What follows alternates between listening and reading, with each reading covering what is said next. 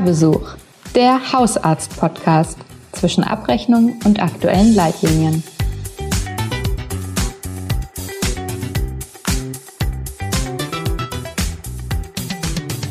Der Juli war nicht nur geprägt von der Diskussion um die Kinder- und Jugendimpfungen, die jetzt äh, ganz breit ausgerollt werden sollen, sondern auch von einem neuen digitalen Angebot in den Hausarztpraxen, der elektronischen Patientenakte.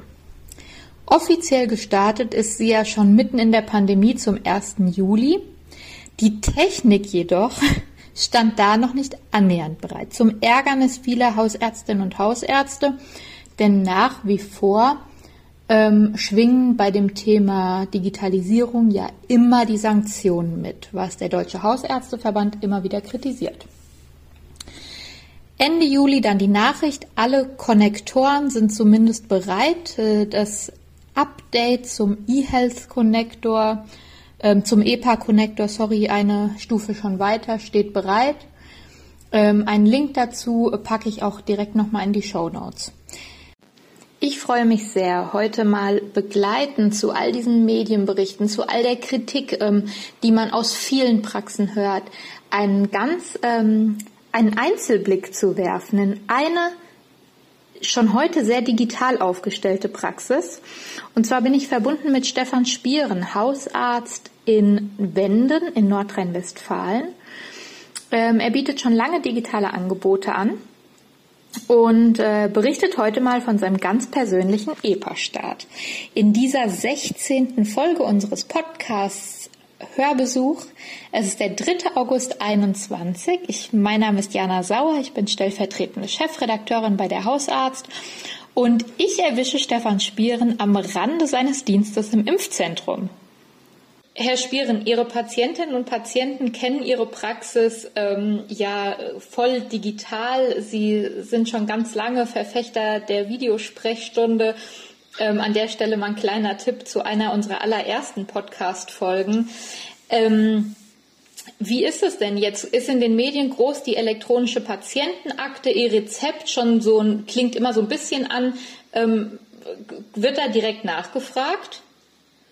Ja, wie Sie es schon sagen, meine Patienten wissen, dass ich natürlich digital aufgestellt bin und ähm, das war gerade in den Medien wirklich äh, ganz publik. Da wurde auch schon der erste, die erste Nachfrage gestellt, kann ich das jetzt wirklich machen? Kannst du meine Daten sehen? Kann ich dir Daten schicken? Also dass der Patient, zumindest meine Patienten erwarten das auch, dass es funktioniert. Mhm. Und wie würden Sie sagen, ähm, ist da wirklich so der Wissensstand? Also, weil ich meine, eigentlich ist die E-Patientenakte ja ein Angebot der Krankenkassen. Ähm, wissen die, wie das läuft? Ist da hoher Beratungsaufwand? Wie läuft das in Ihrer Praxis? Also die Patienten selbst gehen ja eigentlich davon aus, dass das mit zwei, drei Klicks ganz einfach funktioniert, so wie wir uns das eigentlich auch vorstellen würden. Das muss man natürlich auch erklären ich will jetzt nicht sagen, es ist ein hoher Beratungsaufwand, weil ich ja sowieso digital arbeite, aber es ist schon so, dass man einmal erklären muss, dafür brauche ich entsprechende Software, ich brauche Hardware, du brauchst Voraussetzungen auf der anderen Seite, der Patient muss Dinge entsprechend ähm, äh, bereitstellen, dass es funktioniert. Dieses, sag ich mal, dieses Einfache, wie man sich das vielleicht vorstellt, wie man es vielleicht von zu Hause kennt, indem man von dem einen Ordner in den anderen Ordner oder vom einen Verzeichnis in ein anderes Verzeichnis Daten zieht, das muss man schon erklären. Diese Illusion, in Anführungsstrichen, die muss ich den Patienten ja schon nehmen. Das ist ja auch mehr, ist ja auch fair. Aber ansonsten ist der Beratungsaufwand äh, in der Form nicht höher. Wenn man das einmal erklärt hat, dass es aufgrund der Sicherheitsbedingungen und aufgrund der Voraussetzungen einfach nicht so einfach geht wie am Computer, sondern mit entsprechenden Verschlüsselungsmechanismen, funktioniert das ganz gut die Patienten, die mich da aktiv darauf ansprechen, sind ja auch die, die auch vorher schon mit den Daten so umgegangen sind, dass sie gesagt haben, ich finde das in Ordnung, dass verschiedene Ärzte, vielleicht auch mal ein Krankenhaus in Zukunft auf meine Daten zugreifen kann, denn ich sehe da meinen Vorteil. Das ist mhm. das, was der Patient immer sagt. Das sind ja meistens Patienten, die Erkrankungen haben, wo sie Unterlagen benötigen. Patient mit Knieerkrankung, wo er von einem einen Arzt zum anderen Arzt geht, oder ein Patient mit einer chronischen Erkrankung, mit einer Krebserkrankung, der einen großen Aktenordner hat, in Anführungsstrichen, den er sonst durch die Gegend schleppen muss, der sieht seinen Vorteil, dass er sagt, okay, ich, ich bin jetzt da, der eine Arzt kann mit dem anderen Arzt quasi kommunizieren und Akten austauschen. Und ich denke, das sollten wir auch, sollte auch unser Ziel sein, einfach um im Endeffekt auch doppelte Untersuchungen zu vermeiden, das als kleinsten gemeinsamen Nenner zu nennen. Mhm. Wie ist das so mit ähm, Oma Müller um die Ecke? Braucht die ein bisschen mehr Erklärung? Oma Müller um die Ecke. Natürlich habe ich auch Oma Müller um die Ecke. Ich habe ja Patienten von, sage ich mal, von, von, von 2 bis, äh, bis 102. Mhm. Und ähm, was wir immer gemacht haben, auch im Rahmen der Videosprechstunden oder auch der Online-Terminbuchung, wir haben immer die Angehörigen mit eingebunden. Haben also immer dafür gesorgt, dass es einen Support gibt in der Familie, aus der Familie. Oder aber, wenn wir wissen, es gibt keinen Support in der Familie, dann wird natürlich Oma Müller auch von uns begleitet und wir erklären Oma Müller, wie das funktioniert.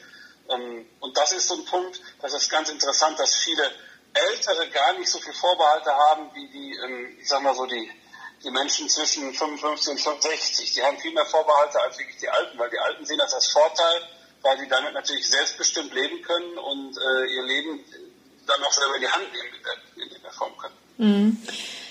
Jetzt ist die ähm, elektronische Patientenakte ja zumindest ähm, offiziell zum 1. Juli schon gestartet ähm, und da dann eben auch mit den äh, Publikumsmedien, die das verkündet haben.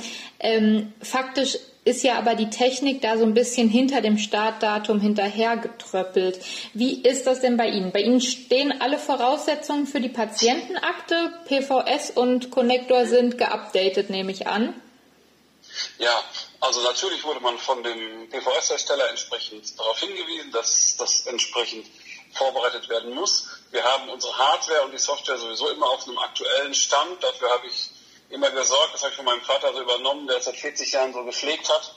Ähm, deswegen war die Umstellung bei uns auch sehr einfach, weil wir haben, mussten keine Hardware-Komponenten austauschen, weil vielleicht eine langsame Netzwerkverbindung besteht oder ähnliche Dinge, ein Router nicht äh, kompatibel war.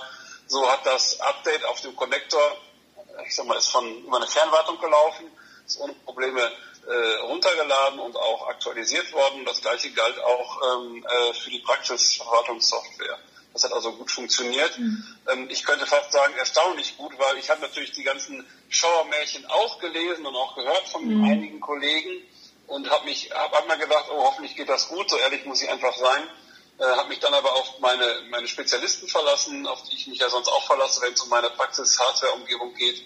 Und die haben halt auch frühzeitig angefangen, gesagt, pass auf, vielleicht musst du da nochmal etwas nachsteuern. Deswegen habe ich auch kein Problem gehabt damit. Mhm.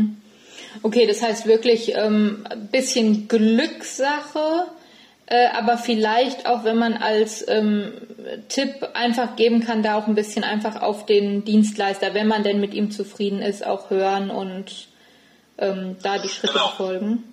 Das ist eine Grundvoraussetzung. Also natürlich habe ich auch nicht immer diesen Dienstleister gehabt, den ich jetzt habe. Den ich jetzt habe, den kann ich wirklich äh, empfehlen. Der, der, der sieht schon Probleme, wo, wo ich vielleicht denke, auch oh, komm, geht noch, ne, brauchst du noch nicht auszutauschen.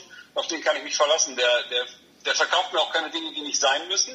Mhm. Und wir haben echt ein hervorragendes Miteinander und ich, wir sprechen regelmäßig ähm, damit ich halt eben nicht überrascht werde, wenn ein Update kommt, dass irgendwas nicht funktioniert. Und das kann ich wirklich an den Tipp der Kollegen weitergeben, auch wenn das natürlich Investition bedeutet, dass man gewisse Komponenten austauschen muss. Im Endeffekt spart man, wenn man die regelmäßig aktualisiert, im Endeffekt spart man dann langfristig, wenn man nämlich dann keinen Systemausfall hat oder keinen Stillstand oder hat kein Problem produziert, was man im Vorhinein vermeiden kann. Und das sehe ich bei der EPA genauso beim E-Rezept. Das war ja bei der äh, Videosprechstunde auch ähnlich. Daher sollte man, glaube ich, da einfach äh, am Ball bleiben. Wir sind in einer digitalisierten Welt. Wir haben viel Technik in der Praxis. Die Zeiten, wo wir mit Papier arbeiten, sind, äh, sage ich sagen, nahezu vorbei. Man kann es auch so vergleichen, wenn ich keinen funktionierenden äh, Locher habe, dann konnte ich früher auch keine Löcher im Papier tackern, in Anführungsstrichen. Ähm, und so muss ich halt jetzt meine Technik auf dem neuen Stand halten. Das ist für viele Kollegen manchmal lästig, das verstehe ich auch, aber wir verkaufen uns natürlich auch regelmäßig neue Handys. Mhm. Und so muss man das, glaube ich, einfach vergleichen, um Problemen da vorkehren zu können. Mhm. Haben, sind Sie denn auch schon an einen KIM-Dienst angeschlossen? Ja, bin ich auch angeschlossen. Auch das, da kann ich wieder meinen Softwarehersteller nur, nur loben, weil wir wurden darüber informiert, mehrfach darauf hingewiesen, du kannst das machen, du kannst dich hier anschließen. Ähm, die nutze ich in der Form jetzt nicht. Das liegt natürlich daran, man braucht natürlich auch andere Kollegen, die da mitnutzen. Ne? Ist mhm. ja logisch. Ähm, aber ich glaube, es bringt auch nichts, wenn wir alle äh, uns da zurückhalten und sagen, keiner tut es. Denn es kommt ja, es ist ja nicht aufzuhalten und ist auch gut so, dass wir es nicht aufhalten. Wir sollten es auch nicht aktiv aufhalten. Ähm, denn im Sinne aller Betroffenen wenn man Betroffene in dem äh, sagen wir, Umfeld äh, benutzen darf, aber in dem all die mitwirken wollen, wollen wir ja zusammen uns vernetzen. Mhm. Das geht nun mal nur mit diesen entsprechenden Diensten. Genau, und spätestens ab ähm, Einführung der EAU die ja aktuell noch für 1. Oktober geplant mhm. ist, ähm, ist es ja dann auch ohnehin Pflicht. Genau, wir kommen ja quasi nicht drum rum. Man kann da, man kann darüber diskutieren, ob das jetzt gut ist, dass man da Strafen quasi aussetzt. Halte ich nicht für richtig. Überzeugungsarbeit wäre sicherlich vernünftig, um Menschen, Ärzte, Arztpraxen, komplette Teams in Praxen davon zu überzeugen, welchen, äh, welchen Vorteil das Ganze natürlich hat.